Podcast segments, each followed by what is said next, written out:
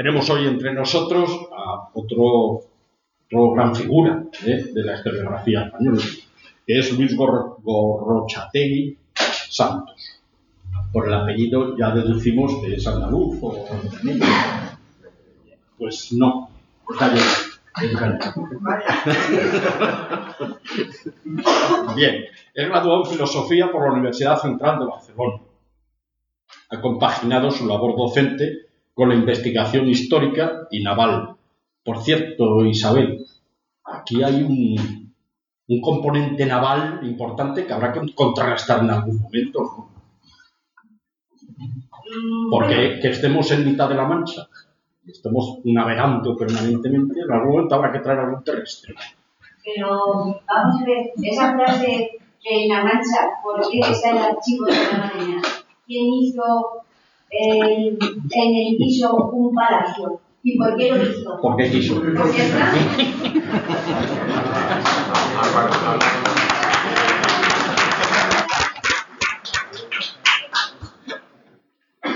Bueno, pues seguimos. Entonces, eso, que se ha dedicado a la investigación histórica y naval, publicando más de 200 artículos en libros, revistas especializadas, especializadas y periódicos.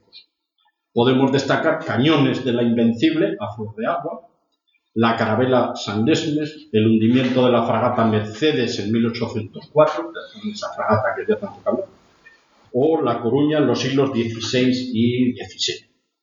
Como libros escritos por él en solitario, pues ha publicado La Guerra de la Sirena, Nuevas Perspectivas de María Pita, hoy veremos, saldrá a relucir ¿eh? esta heroína, y este gesto épico Épico, épico por, por antonomasia. De María Pitt. ¿eh? Y ahora que estamos en, los años de la mujer, pues yo creo que es bueno resaltar esta figura femenina ¿eh? en esta guerra. Eh, la contraarmada, la mayor catástrofe naval de la historia de Inglaterra, la, de, la rebelión de los Pigs, en inglés ya saben ustedes, los, los cerdos, como nos denominan a los del sur de Europa. Bueno, pues la verdad oculta de la crisis y el saqueo del sur de Europa. El, libro de la contraarmada lo tiene publicado, editado, publicado en inglés, ¿eh? en inglés por Bloomsbury Academy en el año 2018. Eh, las derrotas inglesas en el Río de la Plata, victoria decisiva en Buenos Aires. Es presidente de la Asociación Contraarmada directivo de la Asociación de Estudios Históricos de Galicia y del Instituto Torre de Hércules, y es asesor histórico de la Orden de Caballeros de María Pita. Ha recibido la medalla al mérito cultural de la Real Liga Naval Española. Que por cierto, el libro de Contraarmada, la mayor catástrofe naval de la historia de Inglaterra, está publicado por Defensa. Quizá fuera por eso lo que esta mañana bueno, una conversación lo de que salió Margarita reducida, a lo mejor fuera pues. Ah, sí, sí, sí, sí, sí, Muy bien, entonces nos va a hablar, la conferencia va a ser, repito ya otra vez, contra, contra Armada, la mayor catástrofe naval de la historia de Inglaterra. Y para introducirnos un poco en qué consiste, pues es lo que los militares llamamos la, el, el intento de aprovechamiento del éxito. Eh, la Armada española pues no es derrotada, pero sí sufre un descalabro y tiene que, tiene que venir a puerto y tiene que reparar, ¿eh? lamerse las heridas, reparar los daños que eh, su peripecia le ha causado. Es decir, está en una inferioridad, en ese momento, en una inferioridad de condiciones. Los ingleses tontos no son. Y entonces dicen, este es el momento este es el momento de aprovechar el éxito, aprovechar la circunstancia que nos proporciona el que el enemigo está en una situación de debilidad. Pero lo que no contaba el enemigo es que los que estaban aquí tampoco eran tontos y supieron defenderse muy bien. Y ellos tenían, la verdad es que los ingleses tenían un plan bastante, bastante bueno. Pero eso es lo que nos va a contar don Luis y vamos a estar atentísimos a lo que nos va a contar. Luis, muchas gracias. Muchas gracias, Paco.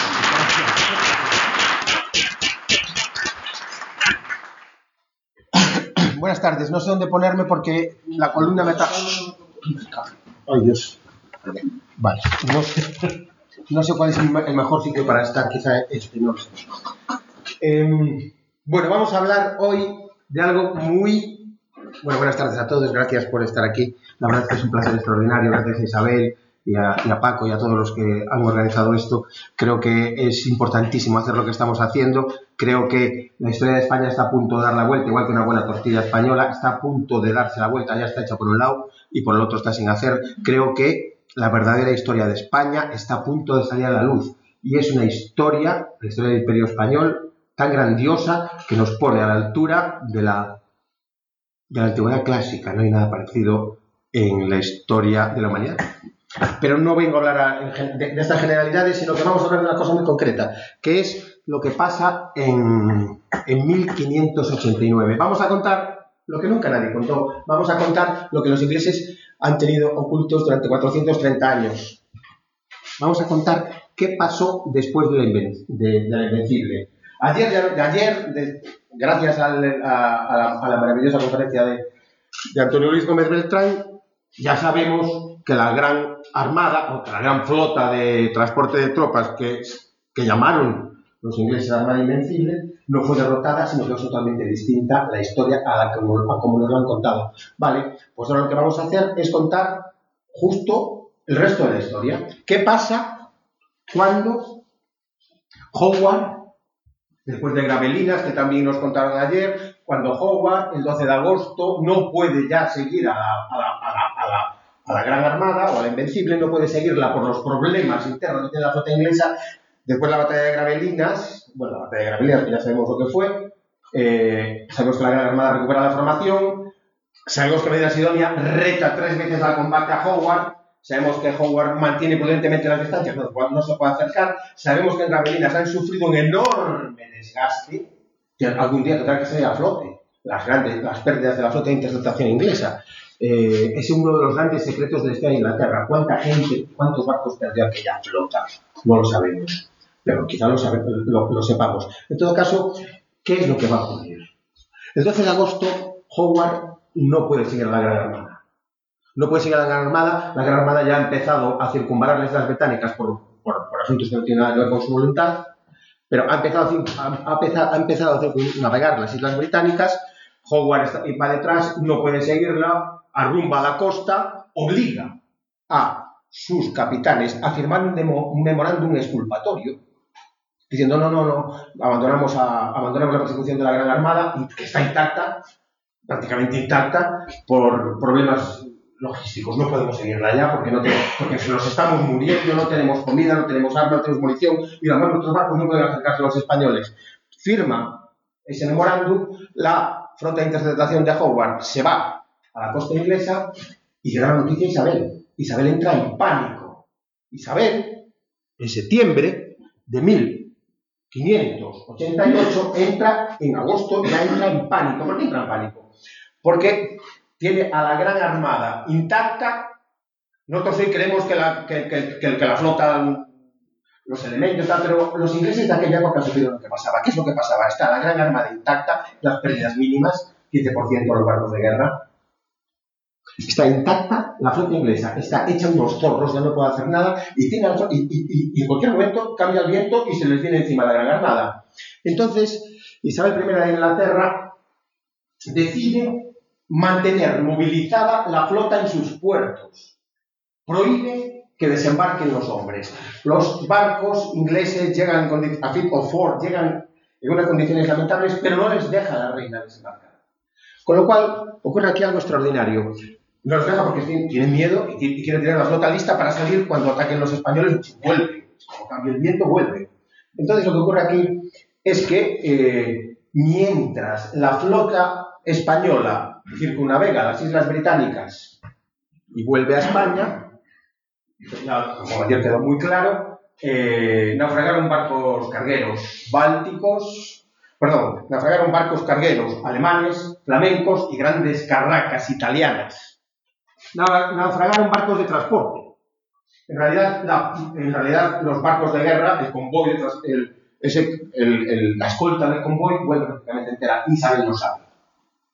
Isabel lo sabe, mantiene la flota movilizada y mientras se producen los naufragios, los 28 naufragios que se producen en el, en el viaje de vuelta de la Gran Armada, estos naufragios de los barcos de transporte, produciendo al final un cómputo global de bajas, podríamos hablar de hasta 11.000, teniendo en cuenta todas las bajas de la jornada, siguiendo a García Rivas, bueno, pues mientras se produce esta tragedia española, los ingleses mueren en una proporción parecida, Parker habla de la mitad de los hombres, la mitad de los hombres que quedaban, 16.000, entre 8.000 y, entre 8.000 y 10.000 hombres mueren hacinados en los barcos ingleses por una peste, por, ese, por un tifus esantemático, por una diarrea mortal que se ha, mm, que se ha expandido por, por los navíos. De tal manera que los náufragos, los famosísimos náufragos de la famosa Armada Invencible, son ya compensados en ese mismo mes de septiembre por los muertos de tifus esantemático de la flota inglesa de interceptación. Claro, si sumamos todos los muertos que han tenido en combate esa flota inglesa de interceptación, pues tiene más o menos las mismas bajas que la contra que la Gran Armada. Lo que estoy diciendo es tan claro como lo siguiente. Mientras se producen los naufragios de la Gran Armada y se producen hasta, hasta 11.000 muertos, entre 8 y 10.000 muertos o quizá ingleses compensan esas bajas. Pero a finales de septiembre ya la, la flota española arrumba a la costa, a la costa, es vista, es vista, una vez que ya acaba de circunvalar las islas, es vista, llega a Isabel I de Inglaterra la noticia de que la Gran Armada no va a atacar a Inglaterra, sino que se va para casa. Isabel entra en euforia y dice, ahora, desmovilicemos la flota. Cuando desmoviliza la flota, la tragedia de que se enfrenta es catastrófica como acabo de decir, y como se recoge de un modo muy, muy sangrante y, muy quejoso en documentos ingleses de la época. Como hombres tan valientes mueren tan miserablemente, repiten una y otra vez los, capitanes ingleses. Eh, la, Gran Armada, como sabemos, vuelve a España. Vuelve a España y aquí empieza eh, una aventura nueva. La Gran Armada vuelve a España. La mayoría de los barcos eh, llegan a Santander, pero hay unos cuantos que llegan a Galicia. Eh, Felipe II es consciente, todos los comandantes de la flota lo fueron, de que concentrar tanto poder naval en un solo envite en el Atlántico era enormemente peligroso. Y de hecho, muchos se recogen en el libro testimonios de la época, los capitanes dicen, esto es muy peligroso. Esto es muy peligroso porque si, hacemos esta concentración de fuerza en el Atlántico, en cualquier caso de, eh, de, combate, o sobre todo, que era lo inmensamente más probable, de, tormentas, España se queda huérfano de presencia de naval en el Atlántico, huérfana, y entonces puede, puede haber verdaderos problemas para mantener el imperio. Y es verdad, este momento crítico se produce en 1589. Tenían razón España se queda huérfana de flota en el Atlántico. ¿Por qué? Porque los barcos que, han vuelto necesitan una completa restauración. Son barcos de madera, de jarcia, velamen. Hay que volver a hacerlo entero. hay, que, hay que repararlo entero. También las tripulaciones están agotadas. En fin, en resumidas cuentas. Isabel I de Inglaterra sabe que hay unos meses en, que, en los que España está en defensa y se aprovecha, como acaba de decir eh, en general, que se aprovecha ese momento, puede hacer, realmente puede sustituir el imperio español por, un nuevo imperio inglés. Es así como Isabel decide preparar una gran contraofensiva. El problema es que aún no existe la Royal Navy. Hay unos cuantos galeones de la reina, muy pocos, y en todo caso tampoco puede enfrentarse a los barcos españoles. Entonces, ¿qué es lo que va a hacer la reina. La reina lo que va a hacer es un llamamiento general, va a encargar a Drake, el pirata investido último almirante, y a Norris, el general de, más prestigioso quizás de la Inglaterra del momento, van a encargarles que fleten la flota. Ella va a poner muy pocos barcos, cinco barcos, que fleten una flota gigantesca para ir contra España y acabar con ella, rematarla.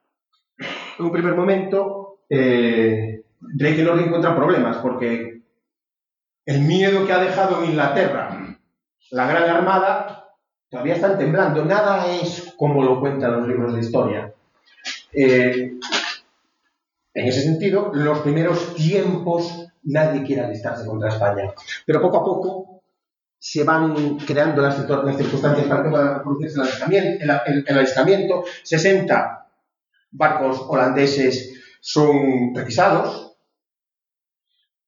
Todas las tropas inglesas que están en Holanda atacando a Felipe II son, son regresan a Inglaterra y así Isabel va consiguiendo una enorme flota.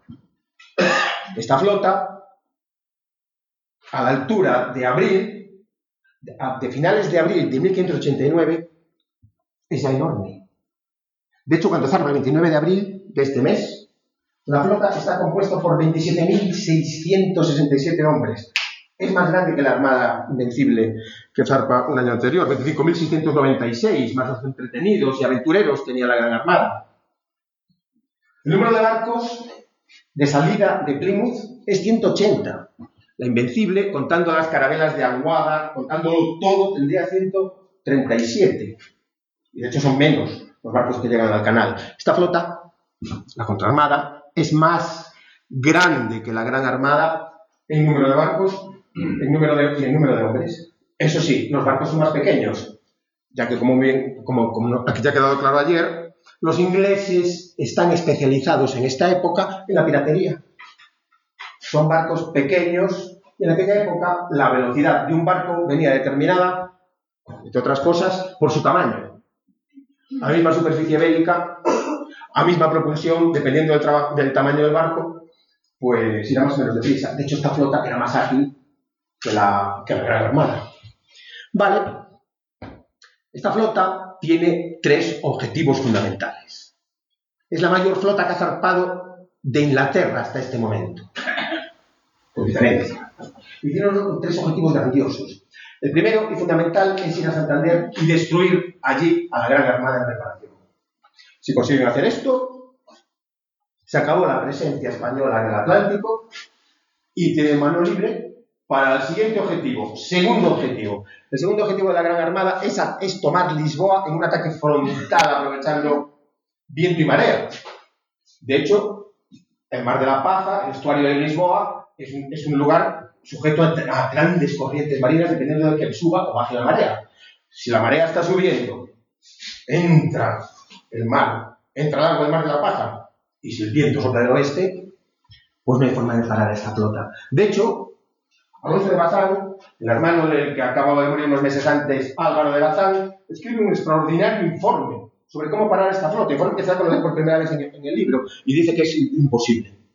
Un ataque frontal a Lisboa es imparable. Él propone cerrarla con una cadena de árboles, pero no había tiempo para hacerlo. Vale, este es el segundo objetivo de la contraarmada. Una vez tomada Lisboa, por cierto, la contraarmada llevaba a un primo de Felipe II, al pretendiente bastardo portugués, don Antonio, al prior de Crato, que pretendía ser el nuevo rey de un Portugal títere de Inglaterra. Se habían firmado unas cláusulas secretas entre Isabel y don Antonio, cláusulas que se recogen en el libro y que por las reseñas de la edición inglesa, por las reseñas que está teniendo la edición inglesa, está teniendo mucho, mucha culpa en Inglaterra. De hecho, ya después hablamos de eso. Eh, pues mm, les les cuesta, algunas, algunos les cuesta muchísimo trabajo aceptarlo, pero es inapelable. Eh, las cláusulas firmadas por Isabel y don Antonio son terribles. Son terribles. Él convierte a Portugal en un estado satélite de Inglaterra. 5 millones de ducados de oro al llegar. 300.000 ducados mensuales. Perdón, anuales. Guarnecer, guarnecer son los castillos costeros portugueses con ingleses a costa de don Antonio. 12 días de saco en Lisboa para la infantería. Y Antonio empezó a prometer cosas como un puente con campaña, una locura. Y, los ingleses se lo creyeron. Igual que se lo habían creído los franceses unos años antes, en el 82, en 1582, en 1583, en las, en las terceras. En fin, la contraarmada es en este sentido también una, ofensiva contra la unidad ibérica unidad ibérica que había aterrorizado a toda Europa, porque en ese momento Felipe II, el imperio Felipe II era esférico ya. Una vez que Felipe II le da a Portugal, su imperio es, planetario. Europa se va a unir contra esta extraordinaria acumulación de poder, primero Francia y ahora Inglaterra en el 89, en 1589. Así, eh, una vez tomada Lisboa, este es el segundo objetivo, tomar Lisboa, y una vez tomada Lisboa, tomas las Azores, al menos una isla, y al tomar las Azores realmente decir el colapso del imperio español. Porque como sabes perfectamente, el hilo umbilical era la flota de Indias y la flota de Indias tenía que ir, tenía que ir eh, a favor del viento. De hecho, tenía que volver por las Canarias, por, y por las Canarias volver por las Azores. Si cortabas esa escala, literalmente partías en dos Españas. ¿Vale? La tercera misión era la conquista de las Azores. Y así esta flota. ¿Y pero qué ocurre? ¿Qué le ocurre? ¿Qué ocurrió? ¿Qué ocurre con esta flota desconocida? La mayor que había zarpado hasta ese momento en Inglaterra. Vale. Lo que ocurre es que en esta Inglaterra, esta Inglaterra de finales del 16 era un, era un país de segundo orden y fundamentalmente un país dedicado a la piratería, al contrabando, y otras cosas. Y así los armadores privados se niegan a cumplir las órdenes reales. Los armadores privados le dicen a Drake Norris, yo no me voy a Santander. Santander están, estando los españoles. Y aunque consigamos hacer daño a la flota en reparación, ¿qué botín hay? Hay que decir que la reina Isabel no tenía dinero para pagar esta flota y lo que hizo fue prometer el reparto del botín a todos los participantes. Hay que recordar que en aquel momento Portugal o España eran muchísimo más ricas que Inglaterra. Hay que recordar que Portugal era más, que, Lisboa no era más pequeña que Londres. Es, es, importante hacerse cargo del siglo XVI. Quiero decir, para los ingleses ir a saquear Lisboa era un sueño. Sueño de riqueza inconcebible. Y eh, la reina había ofrecido este, eh, esto, esto. Los armadores privados se niegan a ir a Santander y quieren ir directamente a saquear Lisboa, saltándose a la torera las órdenes de la reina. De que los no se atreven a saltarse tan flagrantemente las órdenes de la reina y deciden una, solución intermedia. Mira, ni vamos a Santander, ni vamos directamente a Lisboa. Vamos a parar en Coruña, que queda a medio camino, nos ahorramos el Golfo de Vizcaya, después ya es más fácil arrumbar hacia el sur, es una ciudad pequeña, vamos a destruirla, es la ciudad desde la que zarpó en última instancia la Gran Armada, porque tuvo que regalar, como sabemos, en la Coruña, por tanto, la reina estará contenta. Hemos destruido un puerto español, el puerto desde el cual zarpó la Gran Armada, y, y ya nos vamos a Lisboa. Viaje perfecto. Y así, y así la contraarmada intempestivamente aproa contra la Coruña. Felipe II era consciente de esa, de, esa posibilidad. El marqués de Cerralbo, gobernador de Galicia, también. El marqués de Cerralbo había pedido a Felipe II que todos los barcos de la Gran Armada que volviesen a Galicia se quedasen en Galicia, con toda su, con su dotación, con su armamento, para proteger la costa. Y a rajatabla esto lo hizo, esto lo hizo Felipe II, y a Galicia llegaron varios barcos. Llegó el San Juan de Recalde, llegó el San Bartolomé, la Orca Sansón, el Galoncete de San Bernardo, había una, una galera, la, la galera Diana, después vino la princesa a reforzarlo, y así eh, La Coruña va a fortalecerse. Es una ciudad muy pequeña, pero muy pequeña, muy pequeña. Más pequeña que cualquier, que cualquier localidad castellana de ahora, que son pueblos casi abandonados. La Coruña tiene 4.000 habitantes. 4.000 total. Vale, entonces, eh, ¿cómo puede defenderse una ciudad de 4.000 habitantes contra una flota de 28.000? Lo que va a hacer eh, el Marqués de Cerrado es, por un lado, construir a contrarreloj. Vamos a ver, la Coruña es una península, en una bahía, de tal manera que eh, es totalmente atacable por, cualquier, por cualquier sitio, es, muy hospitalario, sería muy hospitalario un ataque ahí. Pero hay, una, hay un islote en el centro de la bahía, el islote de San Antón, que realmente puede cerrarla si le pones artillería. Vale, a contrarreloj se construye el castillo de San Antón, que aún hoy se puede visitar, y se plantan culebrinas, se plantan cañones de largo alcance provenientes de los barcos de la Gran Armada, de la Gran San Bartolomé. ¿Qué ocurre aquí? Que, bueno, y después eh, hay 500 soldados viejos, atraídos por Recalde y otros, la Recasona también viene a La Coruña, y por otro lado hay 560 milicianos, coruñeses bien armados y entrenados. La Coruña es una ciudad de realengo, la Coruña es una ciudad del rey. Sabemos que está fortaleciéndose a España contra los poderes feudales y que las ciudades de Realengo son importantes porque, porque tejen en la estructura nacional. La Coruña es una ciudad de Realengo y en ese sentido es una ciudad que tiene que estar preparada para defenderse contra cualquier tentativa feudal. Por eso tiene unas milicias bien entrenadas. Y esas milicias van a tener un papel extraordinario. Vale, pero en todo caso, cuando el 4 de mayo se ven los, los vigías de de bares ven acercarse a la contraarmada, se produce una, eh, se encienden fuegos, afluye todo el mundo a la colina, se enciende fuego a la Torre del Pres, se van encendiendo fuegos en distintos cabos, distintas eh, atalayas en distintos cabos, y así, el 4 de mayo, aparece esta flota, es imposible pararla, la flota entra en la bahía de la Coruña, pero la artillería de largo alcance porque la armada lleva artillería de largo alcance, evidentemente. La, artillería de largo alcance, ya instalada la plataforma artillera del castillo de San Antonio en construcción, hace que los barcos ingleses no vayan a entrar en la bahía. Cuatro acabarán varando, tienen que desembarcar en la playa de Oza, a dos kilómetros de La Coruña, y, en este, y, empiezan los problemas para la contraarmada. La contraarmada se desembarca, desembarcan, y esa noche sitian por tierra la Coruña. La Coruña es una península. En el istmo tenía un murete de 4 metros de altura y en el interior estaba la antigua ciudad medieval, con un muro medieval mucho más alto, unos 7 metros, pero un muro medieval, parecido al que tiene, por ejemplo, el muro de Osma. Un muro antiguo, medieval, con lienzos cortos y cubos semicirculares, un, un muro anterior al mantenimiento de la artillería.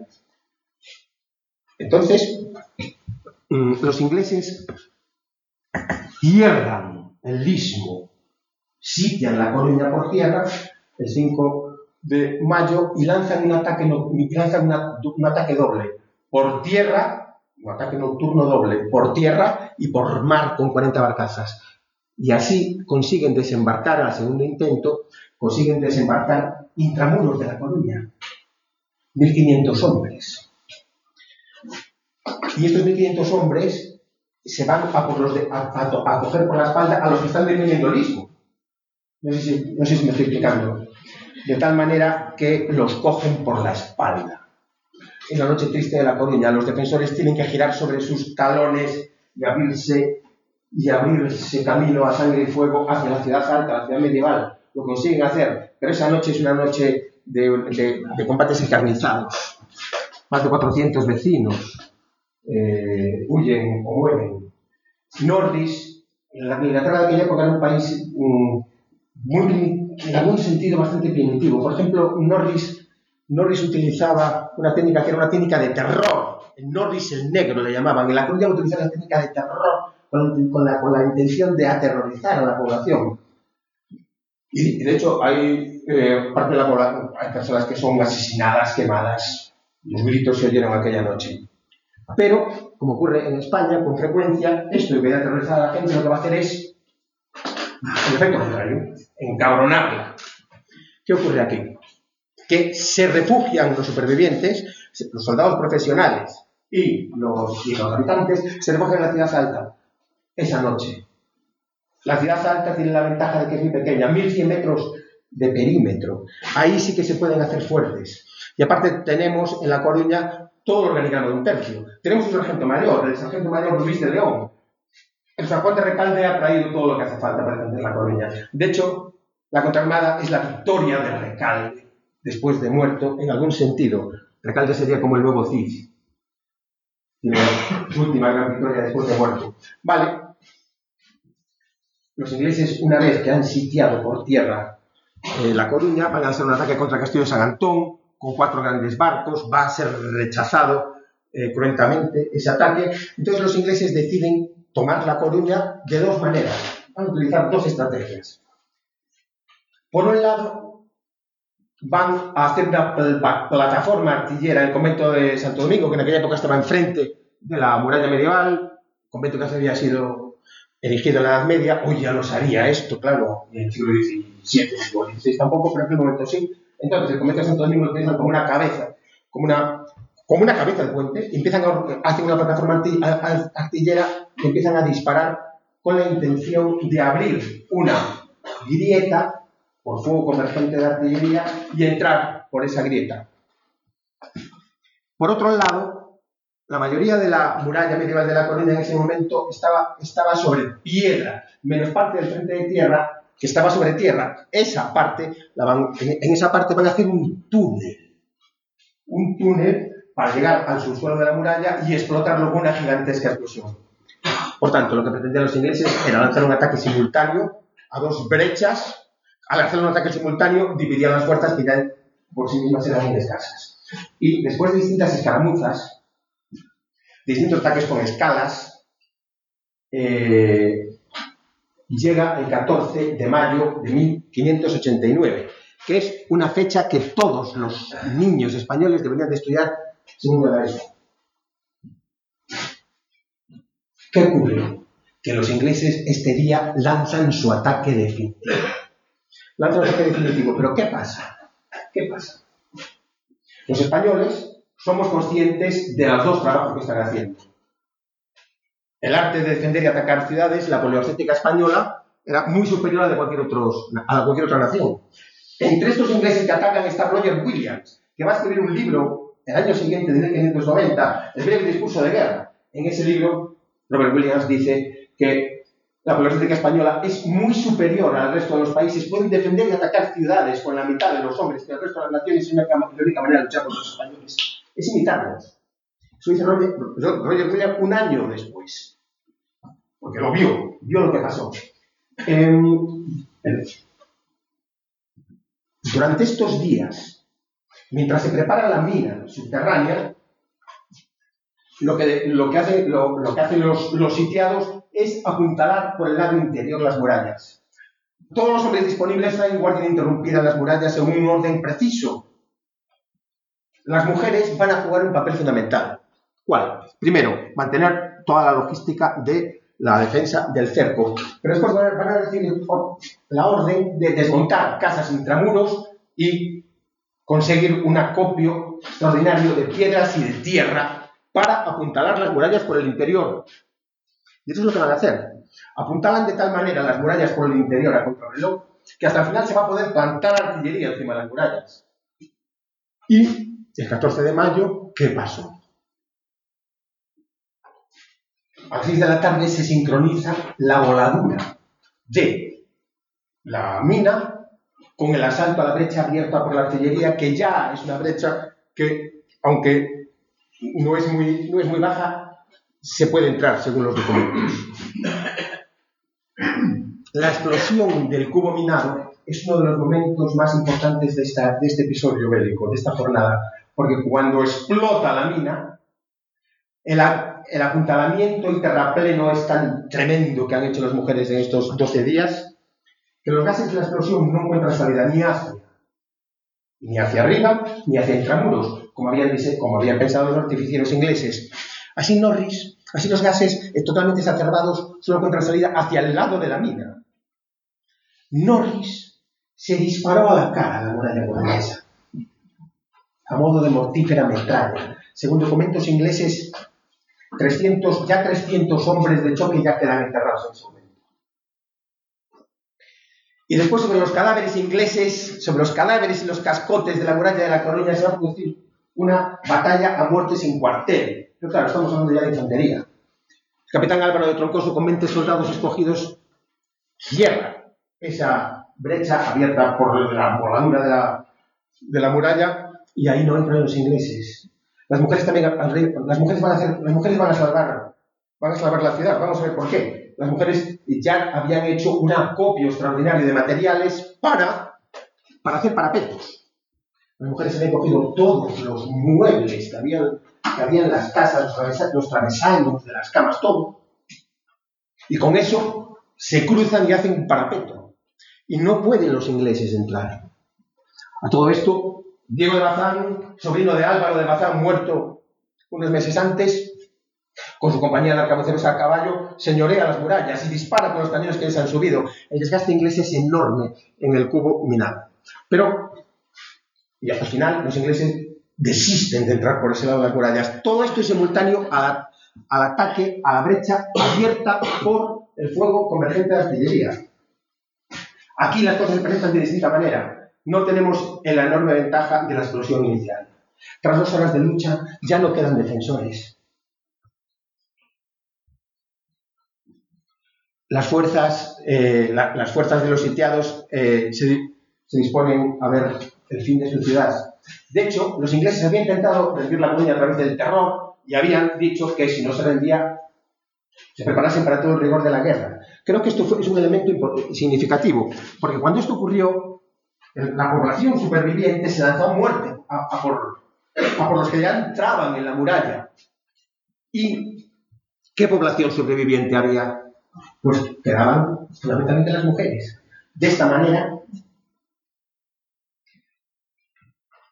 una, de las, una mujer, que además conocemos su nombre propio, y está registrado en los documentos contemporáneos, coetáneos de ese momento. Una mujer que se llama Mayor Fernández de la Cámara Pita, que pasó a la historia como María Pita, esa mujer, según dicen los documentos, acertó a matar al alférez que había subido a la brecha, que subió a la brecha. Mata al alférez una mujer de lo alto de las murallas. Eso es un punto de inflexión en la contraarmada. A partir de ese momento, el resto de las mujeres armadas con, con, morriones, eh, armas de sus maridos difuntos, la población sufrió un enorme desgaste, se lanzan a muerte, cogen, otro dato crucial, cogen las piedras que les habían sobrado del apuntamiento,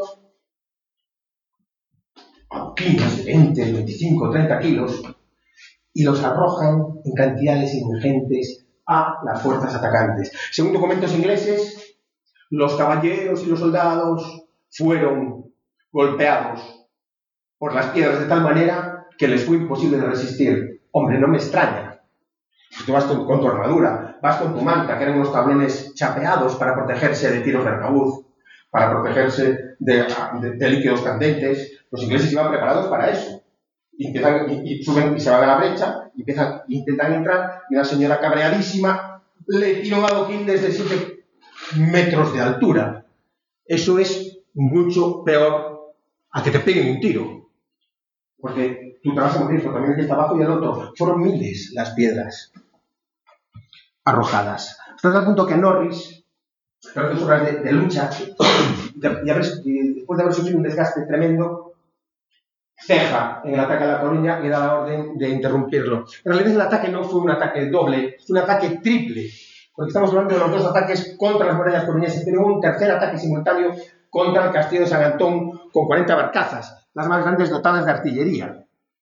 El castillo, el castillo de San Antón estaba Martín de Bertendona, que había vuelto con la recachona, con su compañía, y estaba Monroy con su compañía de milicianos coruñeses. Lo que había decidido el sargento mayor Luis de León era intercalar a los milicianos con las tropas profesionales para que, para, ¿para qué? Pues para que unos aprendiesen de los otros. Los, los, los, los milicianos de los, de los militares profesionales aprendiesen, pues eso, todas las destrezas puramente técnicas, pero también los soldados profesionales podían aprender de los milicianos pues ese valor absoluto que te da la defensa de lo tuyo.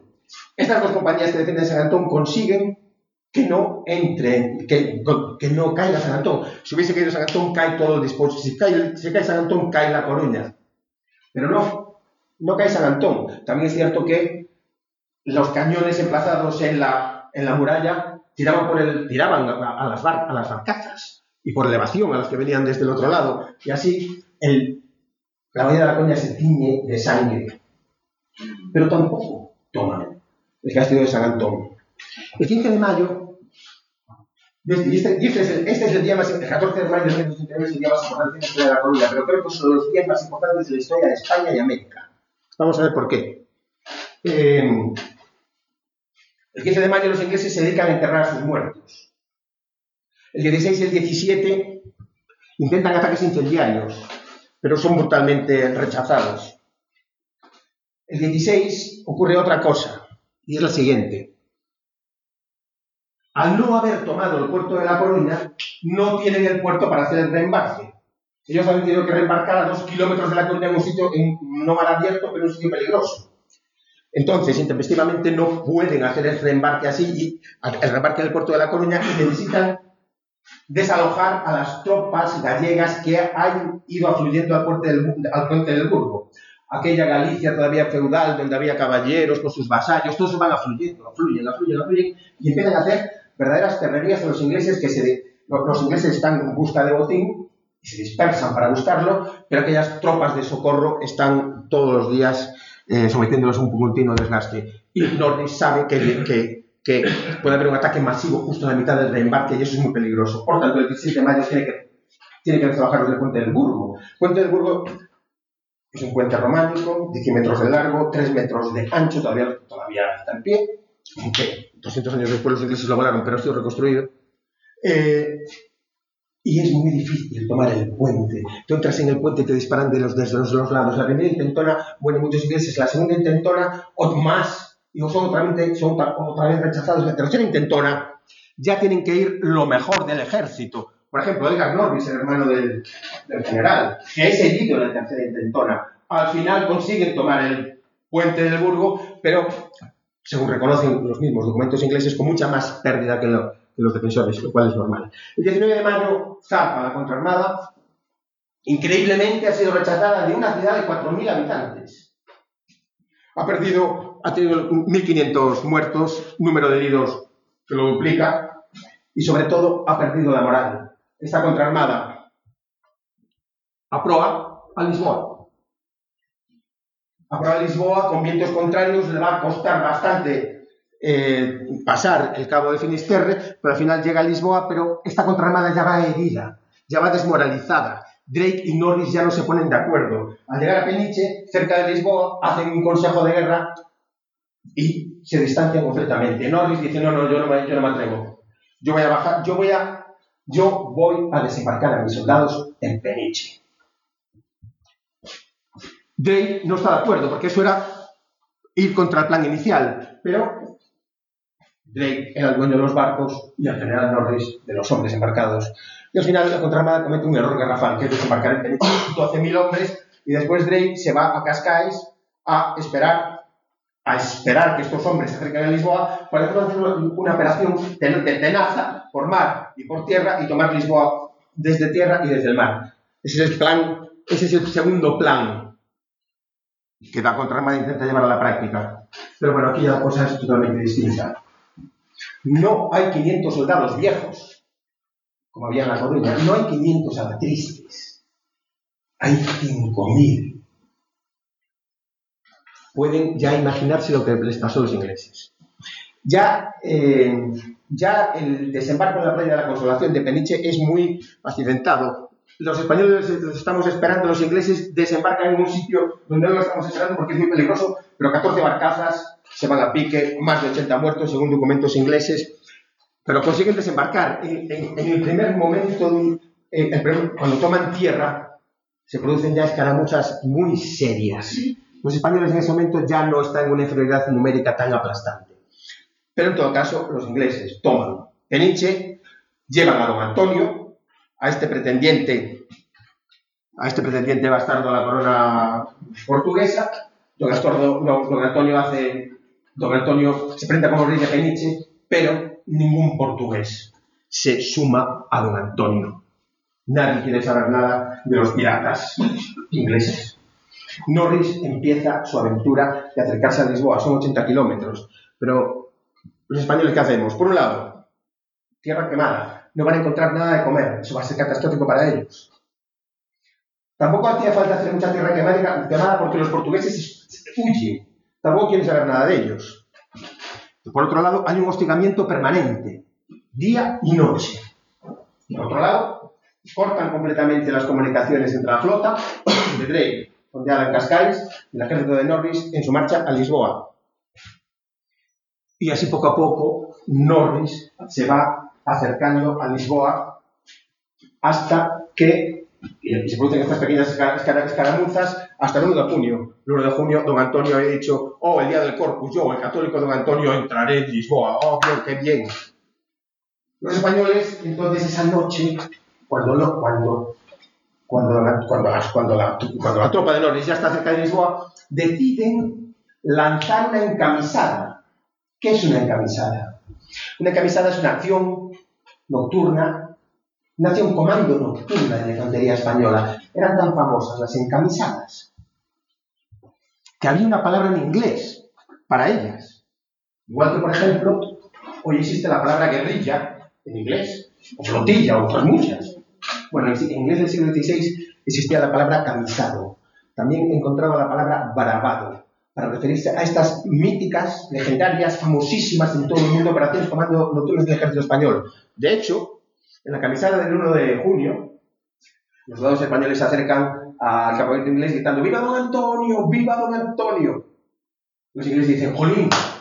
Llegan los refuerzos portugueses. ¡Oh, qué bien! No les da tiempo a acabar la frase. La primera parte de la camisada es con armas blancas. La segunda, y, en la segunda parte de la camisada entran las armas de fuego. Hacen una escabechina descomunal en muy poco tiempo antes del amanecer. Cuando el ejército despierte y quiere saber lo que ha pasado, ya se han ido los españoles. Vale. Pero en todo caso, nada puede impedir que Norris establezca su campamento en extramuros, muy cerca de, de los muros lisboetas, y el archiduque Alberto virrey de Portugal, futuro rey de Bélgica, Alberto, decide el 3 de junio, por indicaciones del conde de Fuentes, que era el militar de, máximo rango y organizador de la defensa, decide lanzar un ataque más serio contra el inglés. No llega con estar guarnecidos en las murallas. Entonces cogen 1.100 soldados escogidos, cogen 1.100 soldados, y van a hacer un ataque contra el acuartelamiento inglés por tres sitios distintos. Es un ataque salvaje de la mejor infantería del mundo. Seis trincheras son, son vencidas. El regimiento del coronel Brett pasa a mejor vida. El propio coronel muere rodeado de sus capitanes. Este día también debería de ser estudiado el segundo era eso, por todos los niños de España. ¿Por qué? Porque es el segundo punto de inflexión de la contraarmada. Aquí los ingleses se dan cuenta de que su único, el único objetivo que les queda es escapar con vida. Y no lo van a conseguir. El 4 de junio entierran a Brett y a sus, y de entierros. Ese, ese 4, todo lo que estoy contando, los ingleses no tenían ni la más remota idea porque después hablaremos un minuto, de que escribieron relatos para ocultar lo que pasó. Relatos que han sido la fuente que ha utilizado la historiografía inglesa para tratar este tema de modo súper tangencial. Es decir, lo que estoy contando no lo sabía nadie. El 4 de junio, el 4 de junio por la noche, los ingleses deciden escaparse subrepticiamente. Para ello, encienden y ceban hogueras en su campamento, y ahora que están las hogueras bien encendidas, se escapan de puntillas. Pero los espías españoles estaban por todas partes. Son, son sorprendidos. Son sorprendidos y empieza el ataque. Primero las galeras, las galeras de Alonso de Bazán, hermano de, de Álvaro, que es el que está defendiendo por mar el estuario, empieza a disparar con sus grandes cañones de crujía las galeras, hacen que los ingleses corriendo se, pongan, se metan campo, tierra adentro. Pero tierra adentro está esperando. Sancho, bravo de Arce y Laguna, está esperando Caspar de Alarcón, están esperando infantería de élite española. Esta infantería va a lanzar un ataque contra estos ingleses que a la desesperada se escapan, van dejando heridos, muertos, cansados, enfermos. Los españoles les atacan y salen con dos banderas en combate, dos banderas ganadas en combate el 5 de junio de 1589.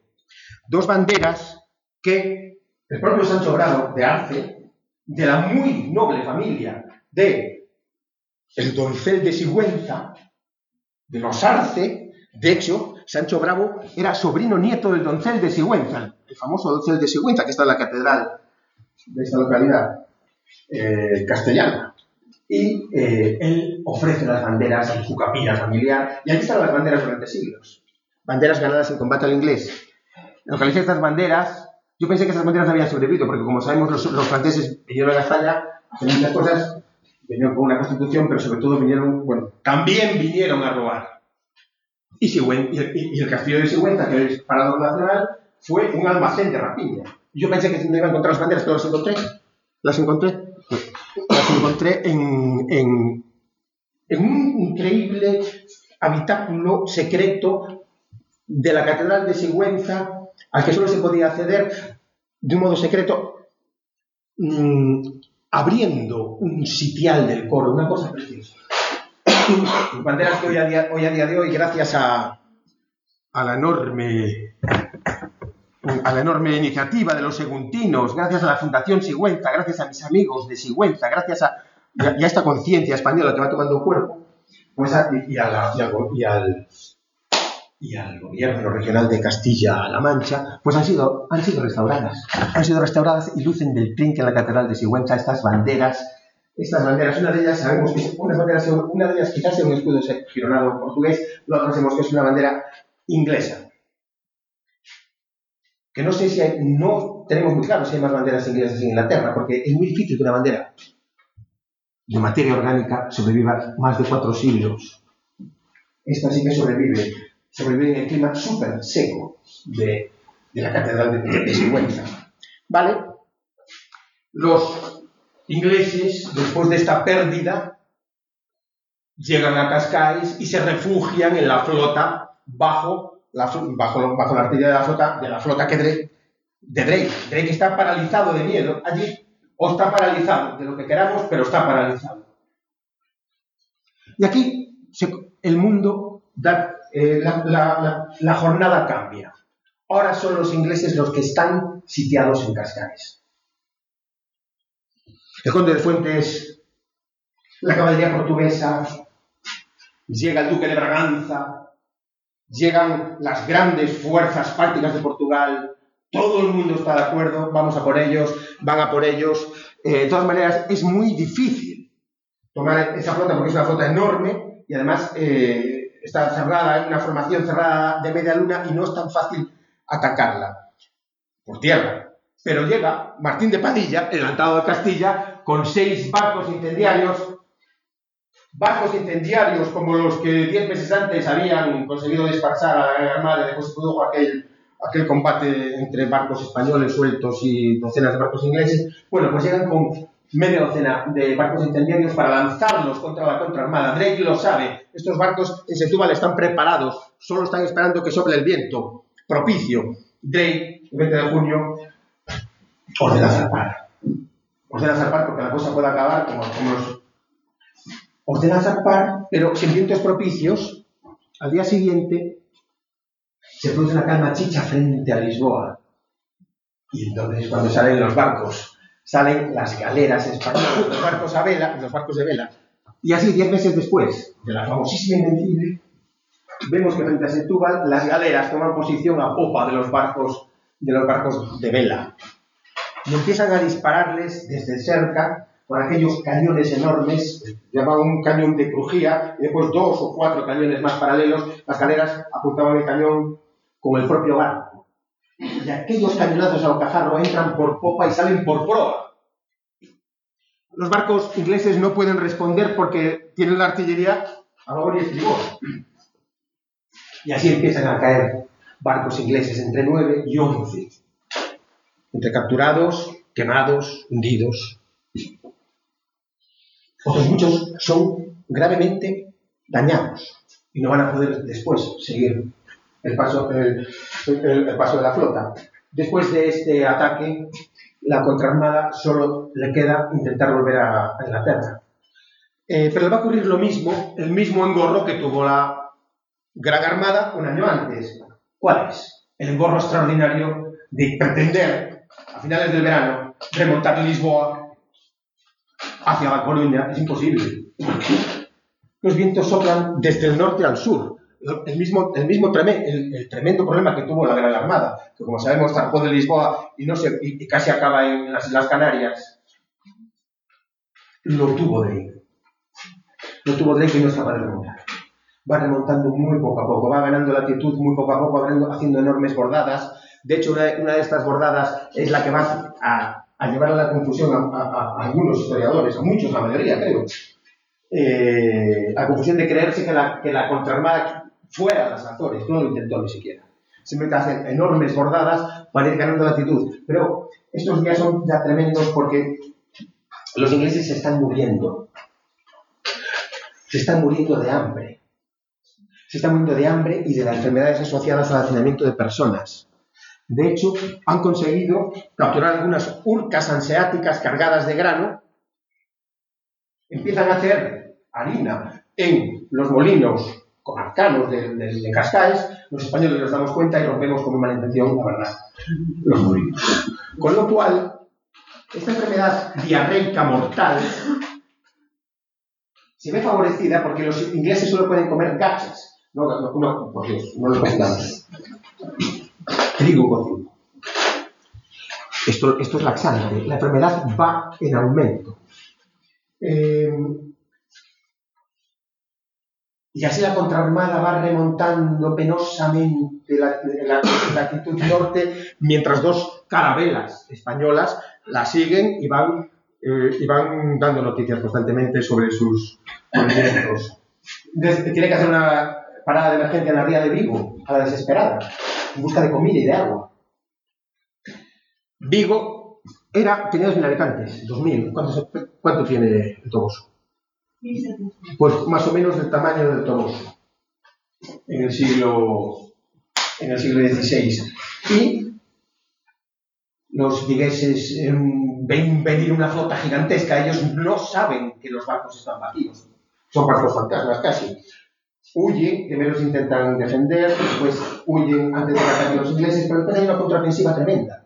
Una contraofensiva tremenda porque los ingleses se encuentran vivo desierta y se dispersan. Y todos los lugareños están en, lugares escogidos. Y aparte afluyen desde Santiago a marchas forzadas, compañías de soldados profesionales. En fin, 400 muertos más. 400 ingleses son muertos en Vigo y en Surría. Eh, y ya la desesperada la contraarmada, después de dos días de, estancia en, Vigo, zarpa. Zarpa, pero ya zarpa en un estado absolutamente lamentable. Un barco grande se empotra contra, contra los Islas que allí estarán días quitando los cañones. Otros dos barcos se van contra Cangas. Se van contra Cangas y allí los vecinos los incendian. No dejan nada. Marcos de Aramburu captura otros dos barcos. Pero no tenemos muchos más datos de las pérdidas en este momento de barcos. Y la contraarmada, en grupos sueltos, con barcos aislados, intenta volver a Inglaterra. La falta de marinería es ya tan extrema, la mortandad es tan extrema, que los barcos luchan por prestarse marineros, prestan dos marineros. El Park Bonner consigue que le presten dos marineros y vayan a Inglaterra. Los barcos ya van, eh, los barcos se van convirtiendo en barcos fantasmas. Eh, todos los días se tiran cadáveres por la borda.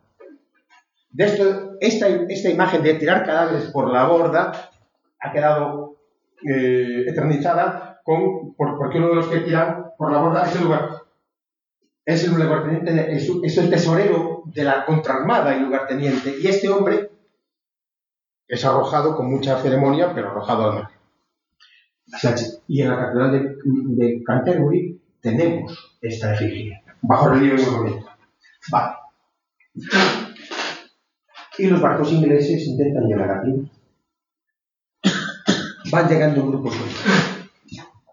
Al llegar, los barcos que consiguen llegar vienen con muy pocos hombres y completamente enfermos. Estos hombres, sin un control, van a irse a sus lugares de origen. La enfermedad va a ir increciendo. En Plymouth, según documentos ingleses, los primeros días, los primeros días, los primeros, los primeros tiempos mueren 400 vecinos. Dicen ya que la enfermedad es una enfermedad de una enorme mortalidad y, y- enormemente contagiosa. En realidad, el viaje de vuelta de la contraarmada, no sabemos qué pasó, no, no conocemos el destino de muchos barcos. Sabemos que de los, 100 de los 180 barcos, más los barcos sueltos de las armadas de refuerzos, a más de 200 barcos, vuelven 102. 102. Sabemos, y podemos interpolar un, un número de, un número, número de barcos perdidos entre 70 y 80, está más. Documentos españoles hablan de una posible parada en la ría de Vigo para reagrupar dotaciones y abandonar barcos. Probablemente, en la ría de Vigo, perdón, eh, probablemente esto haya ocurrido. En todo caso, la contraarmada consigue ¿no? algunos barcos sueltos, pues los estos barcos llegan. Eh, primero llega Norris, después llega Drake. Cuando llega Drake, Norris casi se, lo carga. De hecho, unos testimonios de prisioneros españoles en Plymouth, que lo en, Simancas, hablan de este tremendo enfrentamiento entre Drake y Norris. Enfrentamiento del cual no hablan los ingleses, porque no lo saben. Norris le dice a Drake Ford, ¿cómo no, pero cómo, cómo no forzaste el estuario? ¿Cómo no atacaste? Esto según los, prisioneros españoles, que después vuelven a, España, es lo que dicen. Y no saben Drake cómo se exculpa. En todo caso, Norris es muy listo. John Norris escribe a Walsingham y le dice, por Dios, nos han dado, bueno, voy a traducirlo, ¿no? Lo que dice es, hemos, eh, nos han ganado. En este momento hay hogueras de júbilo en toda la cristiandad. Dice eso. Si nosotros nos avergonzamos de nuestros actos, no, eh, eh, lo vamos a hacer muy mal. No podemos avergonzarnos de nuestros actos. Tenemos que ocultar esto. Magnífica jugada de Norris, porque mata dos pájaros de un tiro. Va a ocultar esta catástrofe inglesa y él va a salir indemne, no indemne de todo.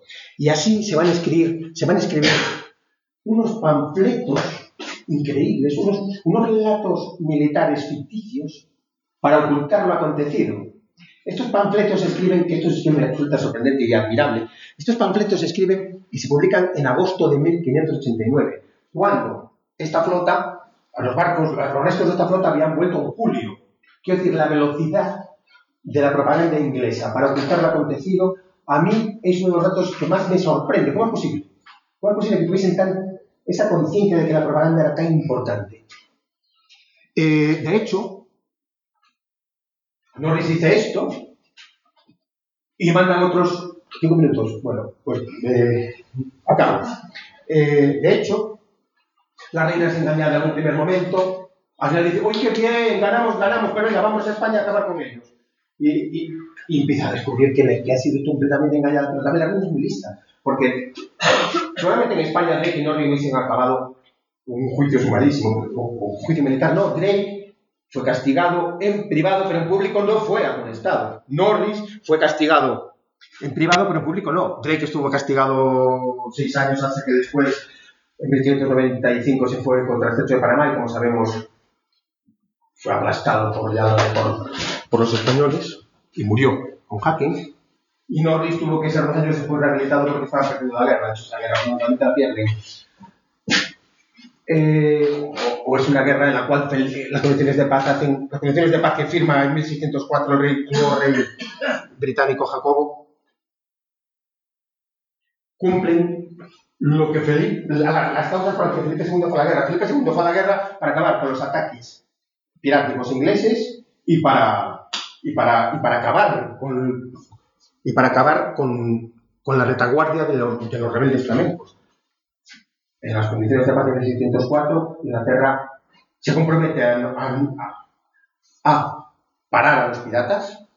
De hecho, un, pirati- un pirata, eh, Roger Robert eh,